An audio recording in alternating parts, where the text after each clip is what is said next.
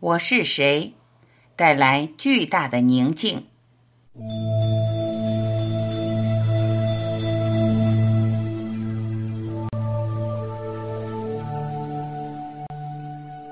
短短几个月，从有声 CD《呼吸瑜伽》到四本实体书，杨定一博士一口气推出了好几样作品。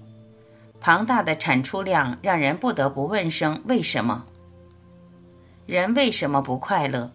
因为想在世间的是非、善恶、好坏、真假、得失间找到答案，越渴望想个清楚，但越混乱。杨定一博士认为，用二元的价值观去思考，反而带来纠结与迷失，因为没有什么答案是正确的，没有什么是非要不可的。这世间的追求是妄念。人的灵魂不是用二元价值在衡量，急也没有用，甚至连时间都是个妄想，因为物理早就告诉我们，时间是相对的。执着于二元的价值，灵魂体会萎缩，无法舒展，于是难以快乐。杨定一博士常提醒：从脑落到心，用心专注去关照。用佛家的说法就是参。参什么？最终我们要参的是我是谁。最好的疗愈，深入忘了我是谁。我是谁这个问题是最好的疗愈。杨定一在我是谁一书中解释，这个问题没有答案。参到最后是一种巨大的宁静，没有声音，没有你我他，什么都没有，没有办法回答的宁静。其实就是在，在这股巨大的宁静中的时间越长，念头与烦恼渐渐沉淀、安静下来，还有什么好争呢？还有什么是非对错呢？都没有了。停留在这个空荡、清清楚楚的在，会带来最深的疗愈。受伤的是谁？有问题的是谁？是我。那我是谁？一片寂静，只剩下在，深刻的在，连我的念头都消失了，所有的情绪与创伤一并都消失了。我是谁？提醒着我们集体的失忆，我们忘记了来之前的状态是一体，远离了一体的记忆，产生了孤单、抗拒、失落、伤痛。为什么要跟自己争执左手与右手孰对孰错？老祖宗早就告诉我们，快乐的最高境界是忘我，没有我，没有别人，只有一体的在。这听起来很玄，杨定一博士知道，也不妄想说服任何人，他只是陈述与记录着自己一路的体验与知道。要不要相信？他鼓励每个人都去试试看，看看大家体验后的心得跟他的是否相符。集体失忆，忘记回家的路。杨定一博士有勇气一口气出这么多作品，为的是什么？他说：“其实一点也不重要，至多只是留下一个记录，记录他从小就莫名感到的被神圣充满。”被祝福与眷顾的感受是什么？这种无法与他人描述的感受，是启动杨定一博士不断寻找解答的力量。内在的灵不断被呼唤，而外在的生活脚步也不停歇的过程，杨定一博士体验到了。这个世界追逐的一切都不是真相，生命内在有另一个世界，跟外界一切波动无关。但这种感受是什么？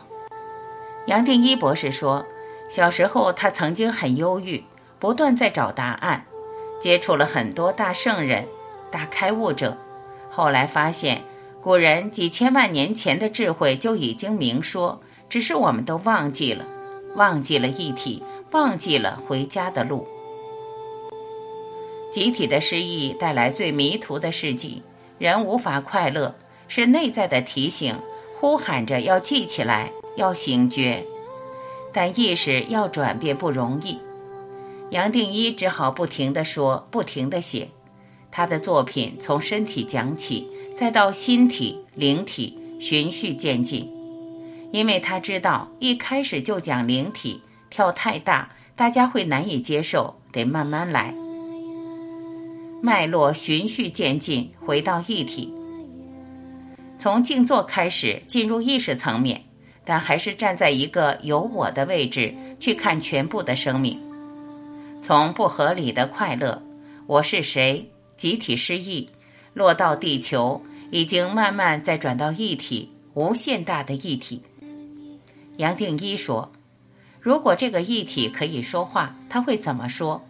就是这些书想表达的，也是我一步一步的从真元一到现在，转到一个永恒无限大的一体。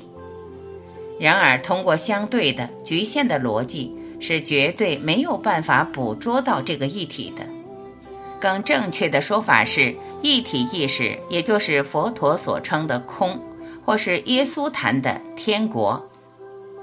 只有一体意识是真的，称为真，意思是它是永恒或是无限，而且包括一切。这个世界看似很真，苦很真，痛很真，快乐很真，意识透过二元对立建立出这样的真实。杨定一提醒。我们若紧抓着这个真实的妄想，想跳出来几乎不可能。最多我只能用我的话尽量去表达，从相对进到绝对。同时，也是不断提醒很多人，对于修行，觉得好像是想得到什么，得到开悟，得到智慧，但这些都还是作为与成为。透过这几本书，我想表达一个反思。我们本来就是一体的，神跟我们从来没有分开过，我们本来就已经在家了，只是好像必须透过这一辈子去体验多少次痛苦的经验也好，有时候当然也有好事喜事，但不管苦与乐，都是大妄想。站在一个绝对的角度，这些苦与乐完全都不成比例。所以，最多我只是带一个记忆给大家，重新记起来。阅读杨定一的方法，用心不用脑。杨定一说，一次想把这么多醒思与提醒带给大家的原因是，地球急剧的变动，推着我们想不变都不行。我最多是站在前面，稍微拉一下。如果不是这个地球转变的力量，这个频率变化的速度，我其实也不会想出来做这些。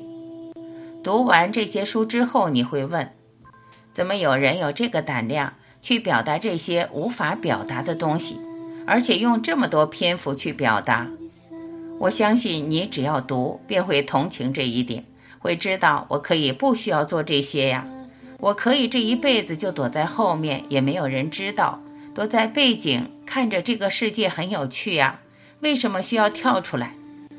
就是因为这个地球变化太快，地球变化带来的也许是危机，但同时也带出绝大的转变的机会。他在一个很宁静也不费力的状态中，很轻松地完成了这些作品。因此，杨定一也希望大家是带着很轻松的心去阅读与感受，千万不要费力。假如用左脑的状态来读，会带来很多矛盾与悖论，头脑会产生一些无法解答的问题，是难免的。但用心来读就完全不一样，它会浸透，因为我是由心讲出来的，所以要用心去倾听。那很多朋友会一次一次回到这本书，就是因为心听进去了，受到一种感动也好，感应也好，共振也好。所以不断回到这些书，也许有些朋友在读的时候会有疑问：中间为什么会有一些重复性？这些文字是像诗一样，带着一种调子、一种韵律，需要透过某些重复去把这个调性展现出来。我的书是这样的状况。假如用我们局限的脑、二元对立的脑去读，会觉得书中的内容有好大的重复性。杨定一提到，甚至编辑也带着这样的看法，说里面有重复。但是这些文字不是透过眼睛进到脑去理解的，要从新的层面去看、去听、去理解、去反省。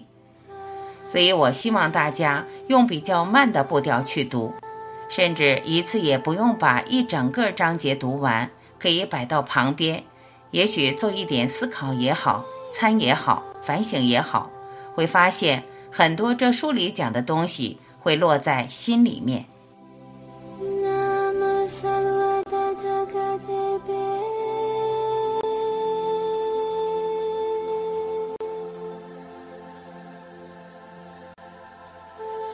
感谢聆听，我是婉琪。今天我们就分享到这里，明天再会。